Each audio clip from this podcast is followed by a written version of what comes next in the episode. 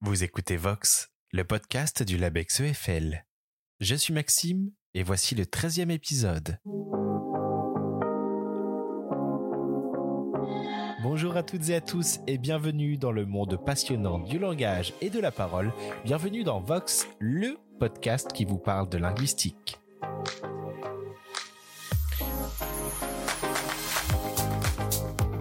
Étudier le langage est un exercice passionnant qu'il s'agisse de documenter une langue, d'étudier ses usages, de disséquer sa structure ou de comprendre comment les sons se forment, les défis sont nombreux.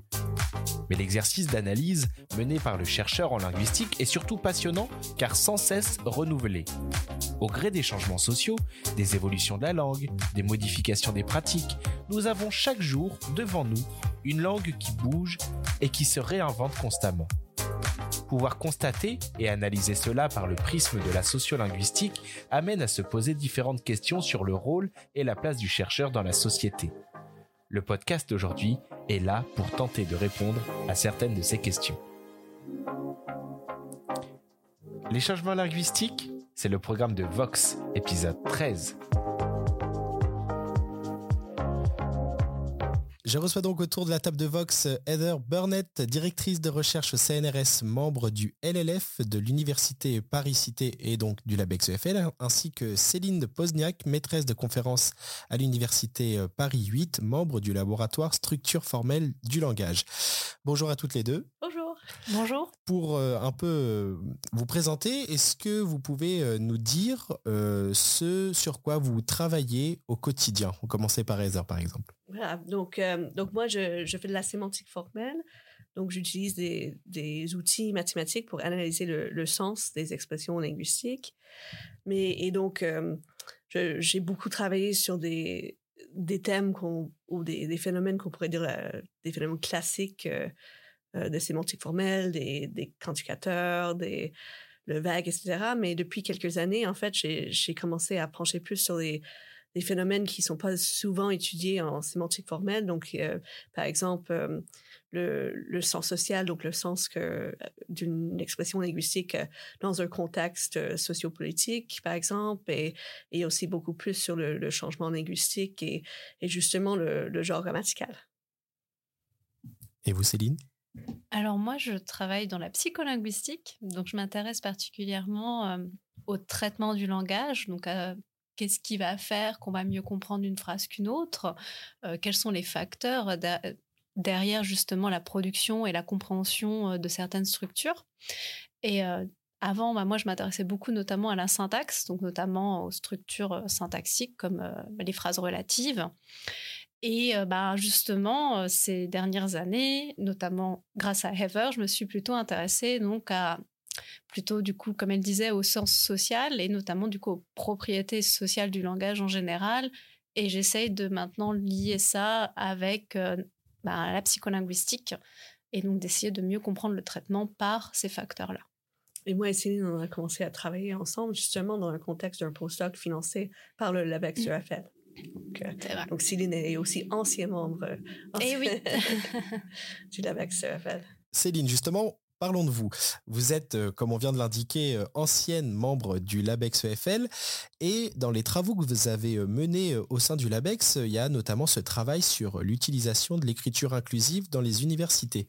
Est-ce que vous pouvez nous en dire un petit peu plus sur ce travail, sa genèse et ses résultats éventuellement? Alors oui. Donc en fait, euh, quand j'ai justement commencé à travailler avec Heather dans le cadre du postdoc, l'idée était, euh, ben, en fait, si on reprend un peu le contexte, il y avait beaucoup à cette époque-là, euh, il y avait beaucoup de débats justement sur l'écriture inclusive, notamment dans les médias, etc. Et finalement, Heather avait constaté justement, mais il y a pas, on n'a pas beaucoup de données en fait sur qu'est-ce qui se passe et notamment qu'est-ce qui se passe dans les universités. Donc à partir de là, on s'est dit, bah, on va regarder euh, concrètement ce qui se passe et on va du coup euh, établir un corpus de brochures de. Euh, donc nous, on avait choisi les brochures de licence. Et on s'est dit, bah, on va voir, on va établir ce corpus sur les universités parisiennes et on va voir s'il y a de l'écriture inclusive. Et s'il y en a, quelle forme d'écriture inclusive il y a. Et le but étant justement bah, qu'est-ce qui va, qu'est-ce qui va expliquer qu'il y en a et qu'est-ce qui va expliquer qu'il y a telle ou telle forme? Et donc, du coup, dans nos recherches, on a pu voir qu'effectivement, il y avait de l'écriture inclusive, même s'il n'y en avait pas non plus beaucoup. Hein. C'était autour, au total, c'était autour de 15-20% mmh. environ. Et mais ce qui était intéressant, c'était que ça variait selon les universités. Et aussi, euh, les formes d'écriture inclusive variaient selon les, universités. Donc, par exemple, le point médian, on n'allait pas en avoir dans certaines universités on allait en avoir plutôt pas mal dans d'autres. Et on a pu voir finalement, avec euh, du coup des méthodes statistiques notamment, que euh, on pouvait relier cette utilisation à notamment au prestige des universités, à savoir que des universités qui étaient considérées comme très prestigieuses allaient plutôt moins utiliser l'écriture inclusive et moins certaines formes d'écriture inclusive, notamment le point médian. Et aussi, on pouvait voir que lorsqu'on a, lorsqu'on pousse l'analyse de façon un peu plus fine et qu'on regarde les domaines d'études, on pouvait voir justement que plus le domaine d'études était paritaire et plus on avait d'écriture inclusive. Donc c'est un grosso modo les gros résultats qu'on a pu tirer euh, là-dessus. Peut-être que Heather, tu veux dire quelque chose en plus à ce sujet? Oui, mais, mais juste, pour, juste pour dire que ce, en fait, l'idée de, de, de, ce projet-là, c'est quelque chose que, ben, c'était quelque chose que je voulais faire parce que je, quand autour de, je me souviens, c'était autour de 2017, j'enseignais euh, ici à, ce qui était à, l'époque, je pense, Paris Diderot, avant de devenir euh, Université de Paris, qui est maintenant Paris Cité. Euh, que donc moi je, je, viens du Canada et j'ai grandi en utilisant une, forme d'écriture inclusive euh, avec la parenthèse où on a si on a étudiant on a étudiant je sais pas au masculin puis on a ouvre parenthèse e euh, ferme parenthèse puis puis un s mm. et là donc moi j'avais fait toutes mes, mes quand j'ai commencé à enseigner ici j'ai j'ai fait mes toutes mes mes diapos avec euh, avec la parenthèse et là, et c'était, c'était très bien. Et là, je me sentis comme autour de, ouais, je pense que c'était autour de 2016, 2017, que peut-être que je devrais en fait changer la forme euh, de, d'écriture inclusive dans, dans mes diapos pour mettre plutôt le, le, point. pas, pas encore le, point médian, mais j'ai dit, oh, peut-être que ça ferait comme mieux si je mettais le point. Et là, c'est quand même assez bizarre parce que j'allais changer d'une forme d'écriture inclusive à, à, une autre. Et je voyais pas nécessairement euh, je voulais plus interroger euh, d'où venait euh, ce, sentiment-là. Et, euh, j'étais très contente en fait de voir que à, Paris Diderot, en fait, la forme d'écriture inclusive qui, qui été qui a été été préférée à, cette époque-là, c'était effectivement le point et pas le et pas la parenthèse. Ça c'était plus, je sais pas, Paris 4, quelque chose comme ça. Donc effectivement, il y avait vraiment des patterns en fait euh, d'utilisation de cette euh, ou de, de, ces pratiques linguistiques euh, auxquelles j'étais vraiment très sensible en fait mais de manière inconsciente et et donc donc c'était quelque chose que j'avais vraiment j'avais trouvé du plaisir à, découvrir Parmi vos travaux, Heather, justement, on continue de balayer un petit peu comme ça les différentes choses sur lesquelles vous avez pu travailler. Comme vous l'avez expliqué, vous venez du Canada. Vous avez travaillé sur euh, les, euh, les changements linguistiques qu'on peut observer entre la France et le Canada. Euh, est-ce que vous pouvez nous expliquer en quoi a consisté ce travail de recherche et puis ce que vous avez découvert justement? Oui, oui, donc, donc ben, comme, comme, j'ai dit, je pense que la plupart de mes, mes travaux de recherche sont basés sur mes, mes intérêts personnels ou les choses que je remarque euh, dans ma vie et je dis ah c'est bizarre pourquoi euh, ce, cette personne-là a, utilisé cette forme-là et pas plutôt qu'une autre ou, pourquoi moi j'ai un certain sentiment envers euh, cette forme-là et pas et pas une autre. Et donc donc moi je suis arrivée en France il y a maintenant à peu près dix ans un peu plus et une chose qui m'a vraiment frappée quand je suis arrivée c'était justement ben, l'utilisation du genre grammatical. Donc, euh, au début, je suis arrivée, je pense, pour la première fois en 2008. Et c'était pas tellement euh, les, formes inclusives avec le, point médian parce que c'était pas à l'époque euh, très utilisé, euh, du moins dans, dans, la vie de tous les jours. Mais euh, c'était plutôt c'était plutôt l'utilisation du, féminin. Et donc le fait que, par exemple, moi, ça me paraissait normal de dire, je sais pas, ma, médecin ou, ou la directrice, etc. Et là, je voyais vraiment que, que ça m'avait un peu étonné que de voir qu'il y avait une utilisation du, masculin pour référer à des, femmes, surtout euh, dans une fonction euh, professionnelle, euh, que qui avait, euh, qui m'avait surpris, que j'avais pas remarqué, euh, qui était différent qu'au Québec et, et, au Canada. Et, et ça, c'est aussi un truc qui m'avait vraiment surpris, c'était c'était l'utilisation de d'hommes euh, pour, euh, pour dire personne, donc euh, dire par exemple les, droits de l'homme. Et je me souviens, une fois j'étais à la Gay Pride ici à, Paris et il y avait quelqu'un qui distribuait des tracts pour la Ligue des droits de l'homme. Et moi, j'étais scandalisée. Je croyais que justement, c'était ce qu'on appelle en anglais des men's rights activists ou des, des gens qui, tu sais, les, les, droits pour les hommes, un peu des, espèces de militants masculinistes. Et, moi, j'étais vraiment choquée. J'ai dit, mais qu'est-ce qu'ils font à la Pride? Euh, ils ont rien à faire là, etc. Et après, c'est, j'avais, en fait, compris, en fait, que c'était, euh, c'était pas, c'était pas ça du tout. Et, quand j'ai dit ça à un ami, euh, c'est ça, il a dit, oh, mais, mais pourquoi c'est, c'est comme ça? Qu'est-ce que vous, vous direz, direz? J'ai, dit, mais Canada, ça s'appelle les, droits de la personne. voilà, donc, donc il y avait plein de choses là. Il y avait carrément des, des trucs où j'étais complètement mêlée. Il y avait beaucoup de confusion et j'ai dit, mais c'est, très, très bizarre. Donc j'avais commencé, donc c'est pour ça que j'ai, commencé à, m'intéresser à, cette question-là. Et surtout au début de la euh, c'était la question de la, féminisation. Et, euh, et pour voir en fait un, peu euh, comment, euh, comment les choses étaient différentes au Canada et en France. Donc là, pour regarder cette question-là, j'ai travaillé avec euh, Olivier Bonamy, qui, qui est mon, mon, collègue ici au LLF, et lui, il, est morphologue. Et on avait eu l'idée de, de, regarder, en fait, euh, l'utilisation du féminin dans le, un contexte politique, c'est-à-dire euh, dans les termes d'adresse, dans les débats à, à l'Assemblée nationale. Et c'était cool parce que, en fait, on avait dans on avait accès euh, à, des, transcriptions, des, transcriptions euh, un peu nettoyées euh, de, des débats à l'Assemblée nationale, depuis, euh, depuis 2000, 1950, euh, essentiellement. Donc, nous, on avait regardé, on voulait voir, en fait, on, avait remarqué que ces temps-ci, au lieu de dire Madame le ministre, on dit plutôt Madame la ministre. Et euh, on voulait savoir, en fait, quand est-ce que ces utilisations sont, apparues. Et on avait regardé plus précisément depuis les années 80 euh, à, ben, à 2017.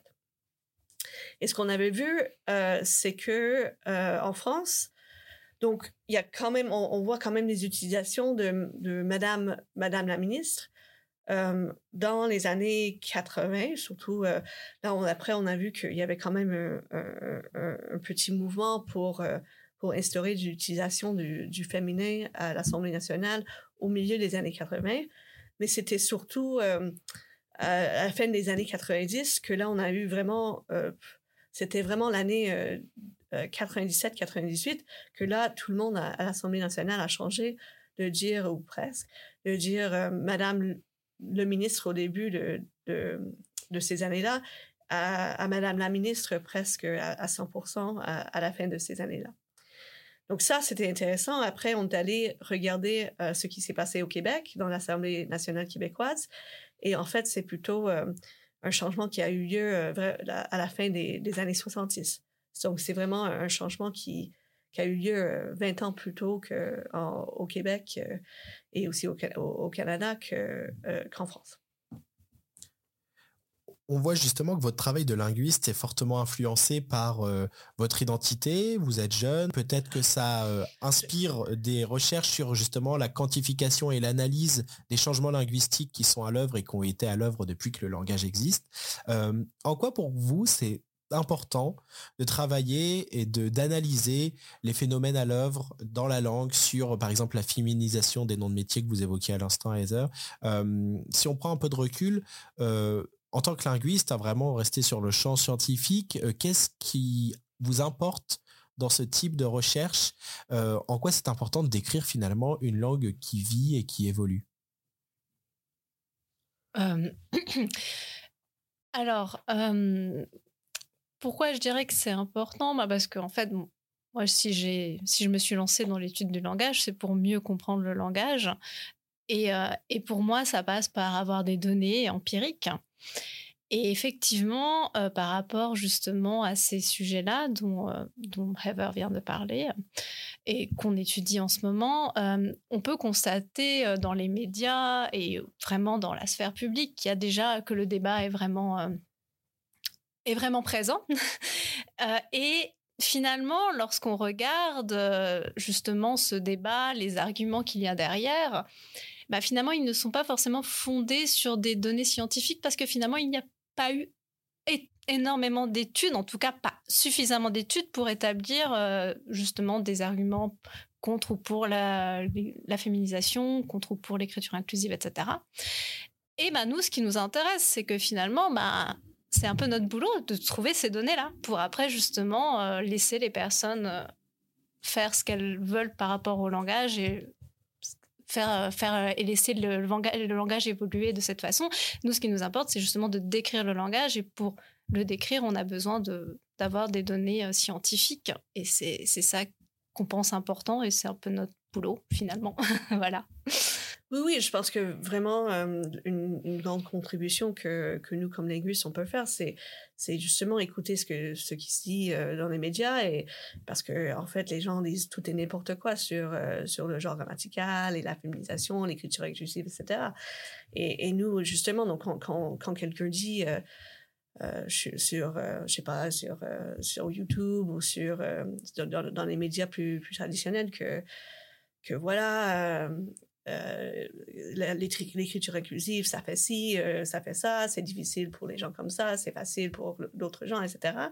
Mais ça, c'est des, des propositions, c'est, des, des, des, hypothèses, en fait, que, euh, qui, qui, sont, qui, donc il y a, une, réalité derrière. Donc, donc ça, donc nous, en fait, ce qu'on, ce qu'on fait, c'est vraiment de, tester ces hypothèses et, fournir vraiment des, des, données basées sur des des méthodes scientifiques qui, qui peuvent dire oui, ben, c'est quand cette personne-là, sur, je sais pas, France Inter ou j'en sais rien, dit, euh, dit que hum, l'écriture inclusive, c'est, très difficile pour les, les, gens dyslexiques ou des trucs comme ça. Ça, c'est, ça, c'est une proposition qui est, qui est vraie ou fausse. Et, et après, nous, on, peut, en fait, dans, nos recherches, ben, pas moi personnellement, mais mes collègues qui travaillent là, là-dedans, on, peut, il y a, y a une vraie réponse à ça et on peut la trouver avec la science.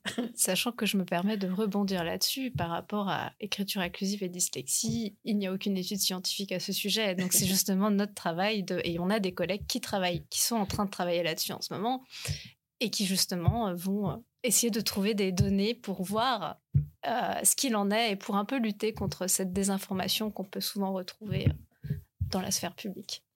Alors justement, cette tension autour de, de l'écriture inclusive, de, cette tension sociale qui peut parfois être euh, euh, sur le devant de la scène euh, quand ça concerne ce, genre de travaux, comment vous la vivez, vous, en tant que scientifique? Est-ce que ça a tendance à, inhiber, à, mener vers l'autocensure pour éviter de, s'attirer trop les foudres d'une frange un peu plus conservatrice de la population? Ou est-ce qu'au contraire, vous êtes attaché à démonter les idées reçues avec des faits scientifiques? Ou est-ce que, troisième solution, ça n'impacte que peu votre travail euh, puisque vous ne faites que le, enfin, vous, vous n'êtes qu'à la recherche de, de, vérité scientifique. J'aimerais bien savoir comment vous vivez cette, cette tension autour de ces débats-là dans votre travail au quotidien mais ben, après, des fois, on reçoit des, des, courriels un peu de haine ou des vraiment pas très sympas. Donc ça, c'est, vraiment pas très sympa.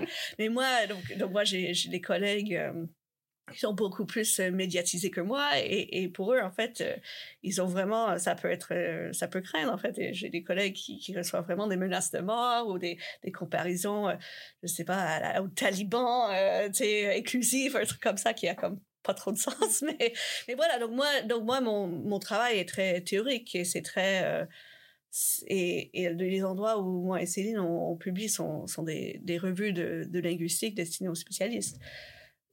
Donc nous, ben moi personnellement, je suis pas très. Euh, euh, je pense qu'on me connaît pas vraiment beaucoup euh, dans le dans les médias de manière générale. Donc ça, ça, ça m'épargne un peu de ça m'épargne un peu de, toute cette attention, attention négative-là. Et, et aussi, bon, le fait que, évidemment, je ne suis pas locutrice native du français et je suis d'origine canadienne, etc., ça fait en sorte que je pense que si je, je, vais dans les médias, je pense que ma parole sera pas très très écoutée et, je vais surtout voilà donc je suis je suis femme, je suis non native, je suis étrangère, etc. Donc euh, donc forcément si j'étais plus médiatisée, ça m'attirait plus de d'attention négative disons. Mmh. Donc euh, donc voilà donc ça donc c'est vrai que je fais donc, je, je, fais très peu de podcasts. Donc, voilà, un truc euh, assez exclusif. Euh, un peu pour, pour ces raisons-là. Après, en, termes de sujets sur lesquels on, travaille, ben, vu c'est ça, vu que j'ai pas euh, j'ai pas un profil médiatique très très détaillé, je ça je, je, suis très libre pour pour étudier les, les thèmes et les phénomènes que que je veux. Oui, je ne suis pas une personne médiatisée, donc ça me va.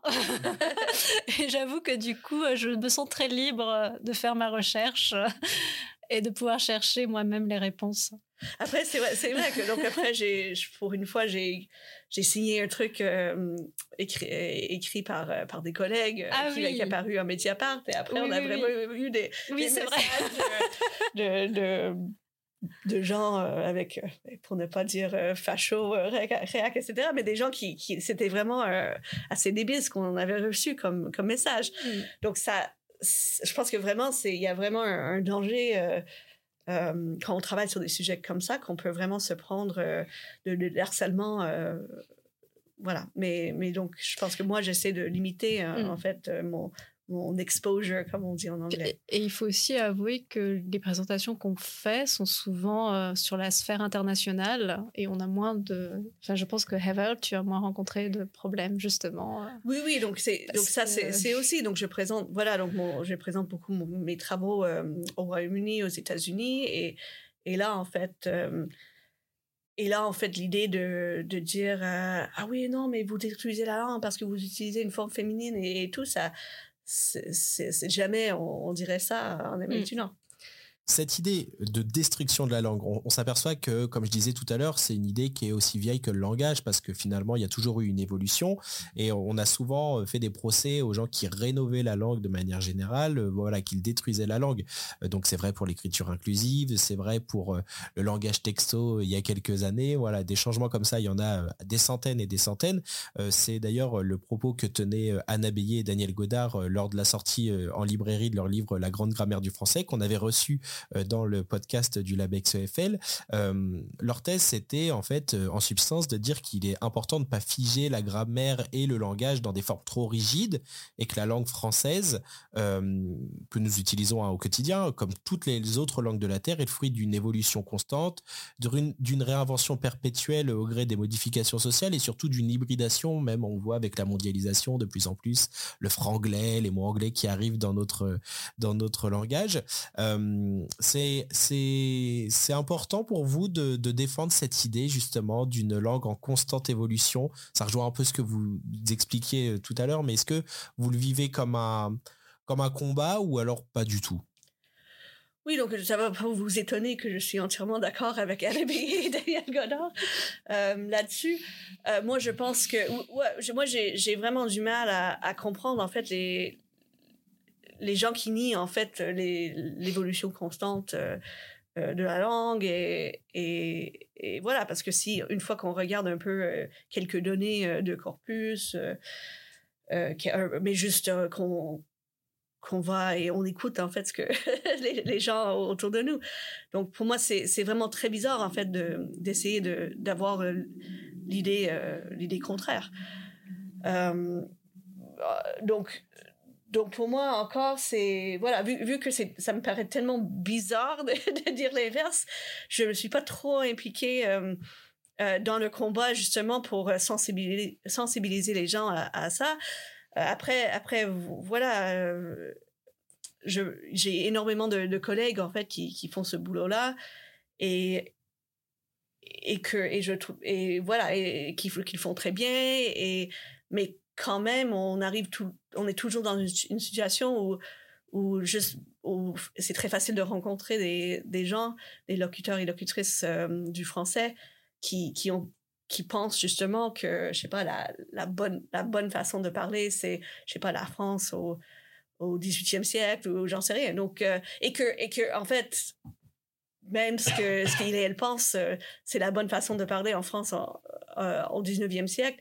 En fait, on sait même pas vraiment comment qu'on parlait en France au 19e siècle. Donc, voilà. Donc pour moi, c'est pas vraiment un combat personnel parce que j'ai du mal en fait à de comprendre en fait l'autre côté du débat. oui, je suis d'accord. Il y a, on a tellement, euh, il y a tellement de données euh, qui, qui montrent justement cette évolution que je ne vois pas en fait quel argument on a derrière pour dire que non, ce n'est pas le cas. En fait, du coup, c'est vrai que c'est quelque chose qui me dépasse. Très bien. On, va parler de vos actualités un petit peu. Euh, sur quoi vous travaillez euh, individuellement ou ensemble peut-être euh, en ce moment? Alors, alors, si on commence individuellement, ben, moi je travaille pas mal sur ben, les relations mathématiques et langage d'un point de vue du traitement. Donc ça, c'est quelque chose que je fais beaucoup en ce moment et euh, aussi bah, toujours sur le traitement de certaines structures euh, particulières euh, en français et en anglais. Et si on après, si on, après on va, on va parler de ce qu'on fait ensemble et après Heather dira ce qu'elle fait individuellement. et justement, ensemble en ce moment, on est en train de de faire un peu la de faire justement des études qui sont la continuité euh, de notre euh, étude de corpus sur l'écriture inclusive. On va du coup regarder, on va faire des expériences justement sur euh, l'écriture inclusive par rapport aux facteurs qu'on a pu trouver dans cette étude. Donc voilà, c'est complètement en cours, on est complètement en train de construire ça, donc on n'a pas encore de résultats du tout là-dessus. voilà. Oui, voilà, donc, donc en, plus des travaux qu'on continue à faire avec Céline, euh, donc moi, j'ai en fait, en, ce moment, j'ai un projet européen euh, qui est en fait une, type de continuation de euh, d'une opération LABEX en fait que j'avais que j'avais fait en collaboration avec Tatiana Nikitina du Lacan. Et en fait, ça porte sur, sur justement la modélisation mathématique de la variation sociolinguistique et, et la construction de l'identité par le langage, c'est-à-dire comment on utilise euh, des mots pour euh, et des prononciations, etc. pour euh, pour pour affecter comment comment la, perception de l'autre de, de, de nous nos, notre identité nos propriétés sociales etc donc ça c'est un grand projet donc je suis contente parce que j'ai une, une, portion de ce projet qui porte justement sur sur le genre grammatical et et quel effet en fait sur sur notre euh, interlocuteur ou les perceptions de, euh, de, du locuteur ou la, la, locutrice quand on utilise justement une forme inclusive versus euh, un masculin ou une forme féminisée, etc. Mais en fait, il y a plein d'autres choses. Donc, donc on a il y a un volet qui porte sur le langage, sur le langage militant dans le, langage militant et le, langage et l'identité dans, les milieux euh, militants féministes à Paris, euh, Marseille et Montréal. Et donc là, on a fait des études avec euh, Julia Bou, qui, qui est maintenant prof en Italie, mais qui était postdoc dans, dans le cadre de ce projet. On, a construit un corpus d'entretien sociolinguistique à, à Paris et avec des militantes féministes à Paris et à Montréal et à Marseille. Et après, donc, donc voilà, il y a aussi un, volet qui porte sur l'utilisation stratégique euh, du, langage et de ces, de, ces, ce qu'on appelle les, les, variables sociolinguistiques. Donc, euh, justement, le fait d'utiliser une forme plutôt qu'une autre. Et euh, ça, donc, on va avec, avec Gabriel Tiberge, qui, qui a aussi, qui, qui est membre du LabEx aussi, et qui est postdoc maintenant dans, dans ce projet, on va construire un jeu vidéo, justement, pour essayer de, de, de tester euh, comment les, comment les gens utilisent le langage dans un contexte vraiment très, euh, euh, très ouvertement stratégique. Donc voilà, donc il y a plein de choses marrantes. En effet, oui, c'est très riche. pour terminer, j'aimerais un, peu vous, poser une question très générale, presque de philosophie scientifique. est-ce que la science a vocation euh, descriptive ou euh, est un champ d'action de changement dans la société? Je m'explique. Est-ce que pour vous, la linguistique, la science du langage euh, doit décrire purement et simplement les changements sociaux à l'œuvre dans une société. On en a beaucoup parlé durant ce podcast. Ou eh bien, est-ce que finalement, elle contribue à accélérer ces mêmes changements en les rendant visibles et en rendant les gens conscients des mouvements de fond qui façonnent la sphère sociale? À votre avis, la vocation du chercheur et de la science dans ce domaine-là euh, bah, Normalement, lorsque nous sommes linguistes, on est là pour décrire le langage tel qu'il est et on n'est pas dans une, euh, dans une posture normative.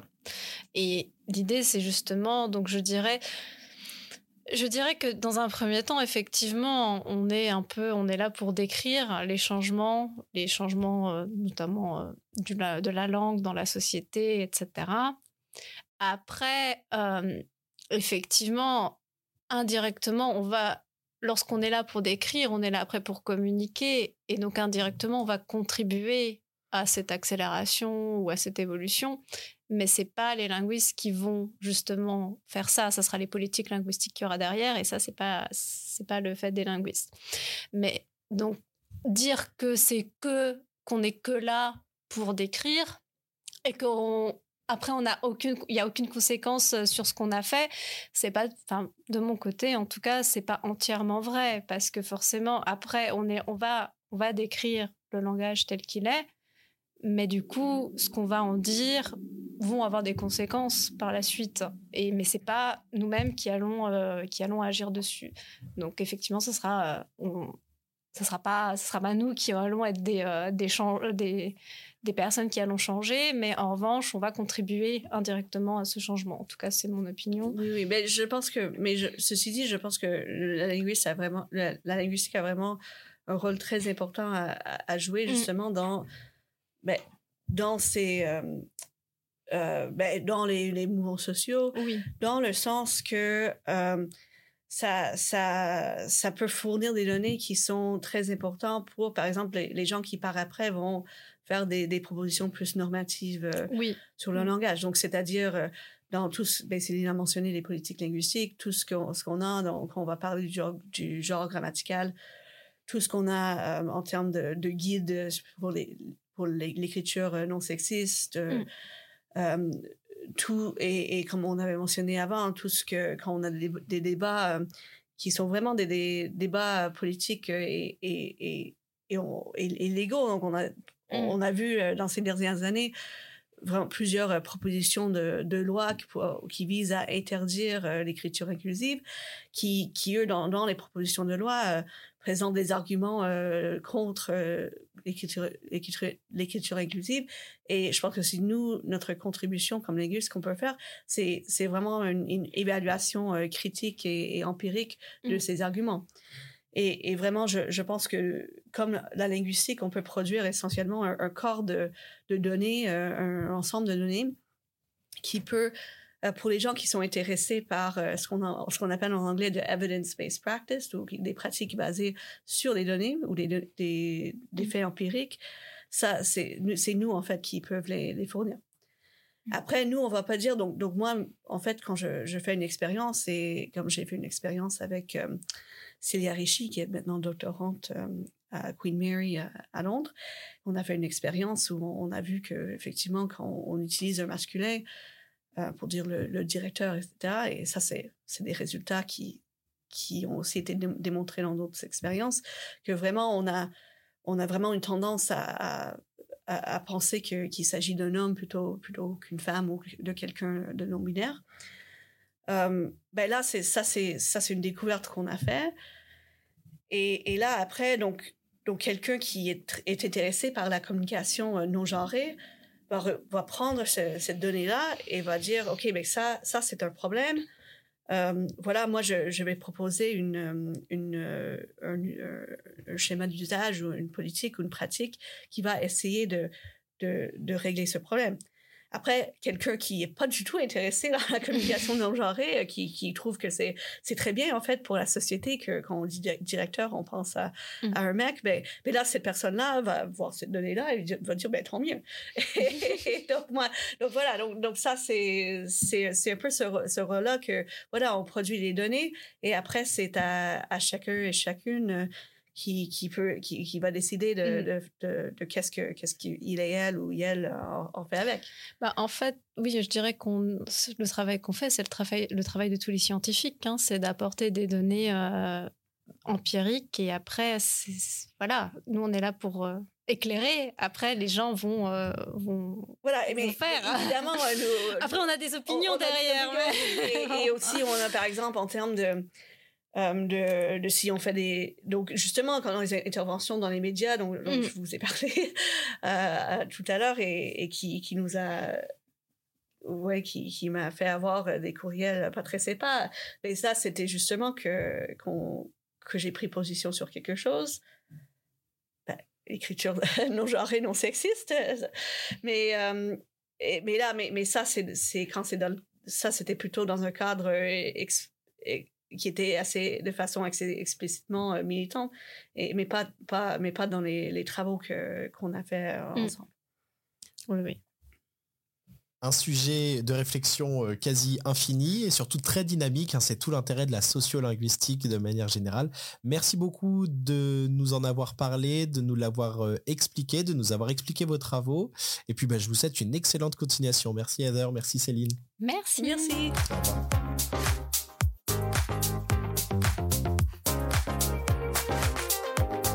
La société avance et les façons de communiquer aussi. Notre rencontre avec Heather et Céline permet de voir que les chercheuses travaillent à la documentation et l'analyse de ces changements, afin de mieux nourrir la réflexion sur ces sujets qui nous concernent tous. Espérons que leur travail se poursuive afin de toujours mieux comprendre les multiples facettes du vivre ensemble qui façonnent notre quotidien. Si vous avez aimé cet épisode, n'oubliez pas de nous noter sur votre plateforme d'écoute de podcast préférée. Chaque soutien est grandement apprécié. Merci et à bientôt.